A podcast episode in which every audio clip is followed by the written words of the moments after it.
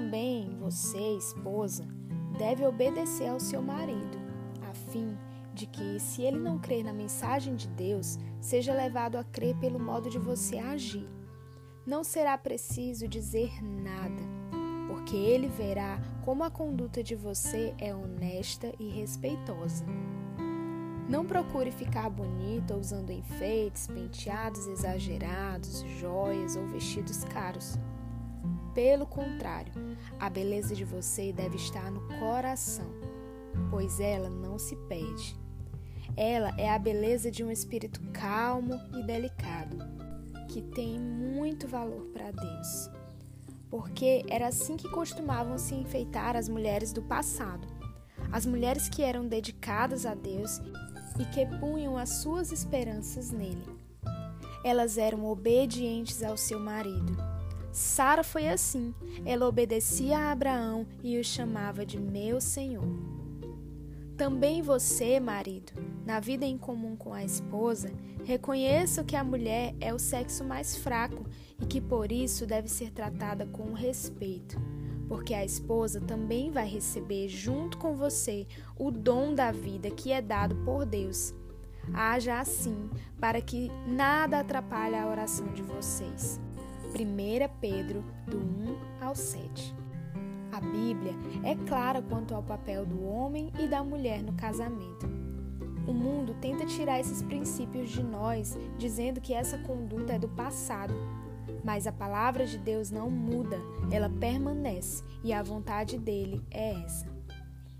A mulher deve obedecer ao seu marido. Talvez você deva achar isso um absurdo se estiver olhando na ótica mundana, feminista. A mulher obedeceu o esposo. Se você olhar com olhos espirituais, verá o grandioso poder da submissão. O homem é o cabeça, como diz em Isaías 53. Ele dá direções e a mulher se submete. Isso é totalmente contrário a tudo que o mundo prega. Eu nunca vi o feminismo, a insubmissão ser eficaz em casamentos. Pelo contrário, o ego e a justiça própria são evidentes nesses casos. O esposo deve reconhecer que a mulher é o sexo mais fraco e deve respeitá-la. Quando a palavra de Deus fala para o esposo reconhecer a esposa como sexo fraco, quer dizer que ele precisa se posicionar como sacerdote, cabeça, ao mesmo tempo que a mulher saia da frente e ande ao lado como auxiliadora. Função do esposo: O marido deve proteger, ajudar, manter, prover, sustentar, amar, ser exemplo a ser seguido em seu lar. Que responsabilidade, meu Deus!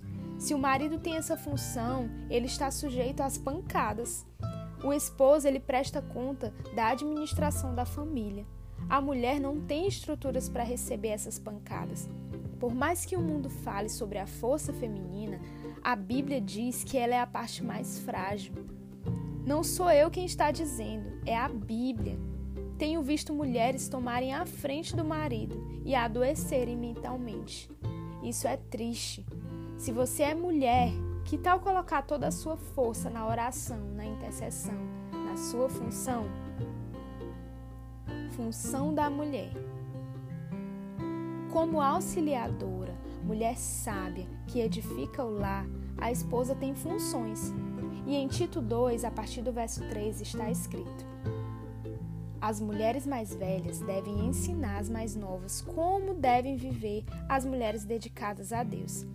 Que elas não sejam caluniadoras nem muito chegadas ao vinho. Que elas ensinem o que é bom, para que as mulheres mais jovens aprendam a amar o seu marido e os filhos, e a ser prudentes, puras, boas donas de casa e obedientes ao seu marido, a fim de que ninguém fale mal da mensagem de Deus. Esse texto fala da maior missão de uma mulher, que é a edificação do lar, cuidar dos filhos, da casa. A palavra de Deus em Provérbios diz que a mulher sábia edifica a sua casa e a tola com as suas próprias mãos a destrói. Quando casei, não tinha maturidade, não entendia nada sobre o meu papel como esposa, não edifiquei o meu lar. como meu casamento era conturbado, com mentiras, desrespeito. Eu me enchia da minha justiça própria, me achava a certa, pois olhava para os erros do meu esposo e acabava esquecendo os meus. Eu achava que era submissa, mas na hora de seguir o direcionamento do meu esposo, eu fazia totalmente o contrário. Eu me apeguei aos erros dele. Vou dar alguns exemplos de atitudes que eu tinha, achando que eu era certa. Eu trabalhava fora e recebia o meu salário. Eu mentia todo mês o valor que eu recebia. Falava que tinha recebido menos para esconder o dinheiro. Eu comprava coisas escondidas.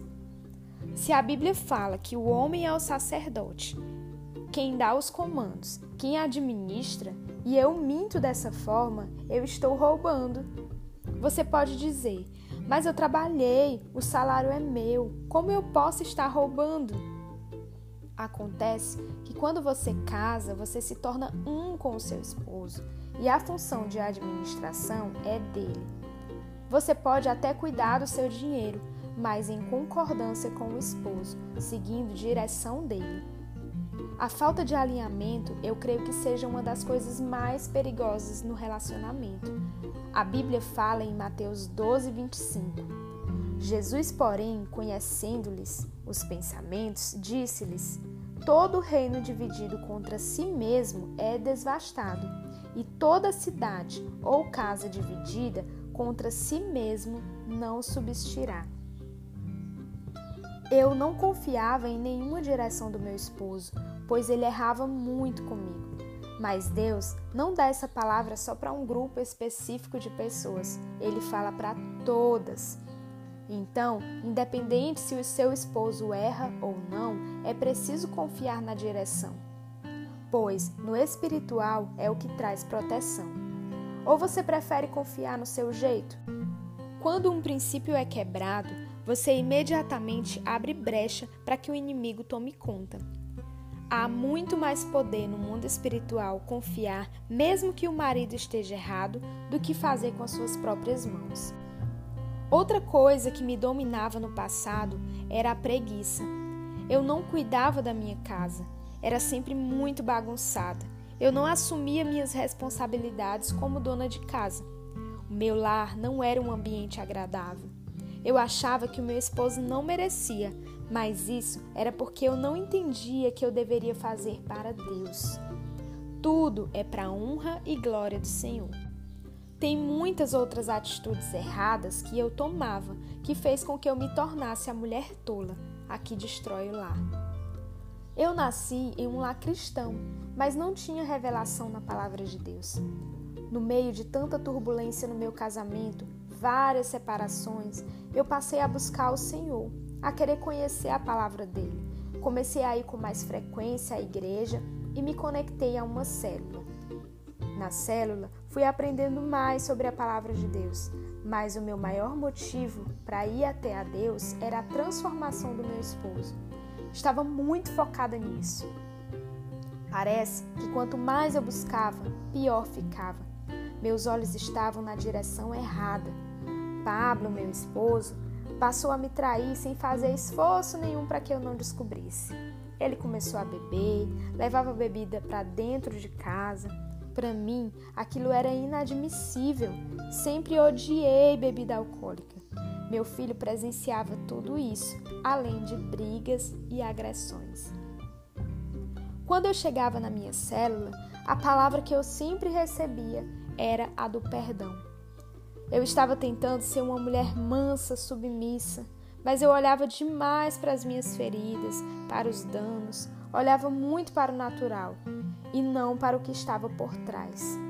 A Bíblia diz em Efésios 6:12: Porque não temos que lutar contra carne e contra sangue, mas sim contra principados e potestades, contra o príncipe das trevas desse século contra as hostes espirituais da maldade nos lugares celestiais. Para lutar contra o que está por trás, precisamos de armas espirituais, e como eu olhei para o natural, eu acabei desistindo. Pablo sempre saía de casa, e um dia eu orei assim: Senhor, eu não quero mais. Se o Pablo sair de casa dessa vez, eu vou entender que não é para ficarmos juntos. Povo de Deus, cuidado com o que você entende. Deus nunca vai contra a Bíblia. A Bíblia fala que Deus odeia o divórcio. Então, como ele pode falar para divorciar?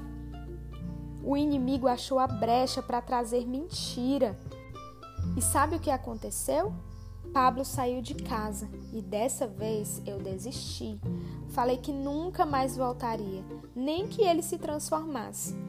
Eu dizia que ele podia conhecer Jesus, mas o caráter dele nunca ia ser mudado. Eu parei de crer na promessa de que eu e a minha casa iríamos servir ao Senhor. A minha casa foi a ruína. Viu onde podemos chegar quando o princípio é quebrado?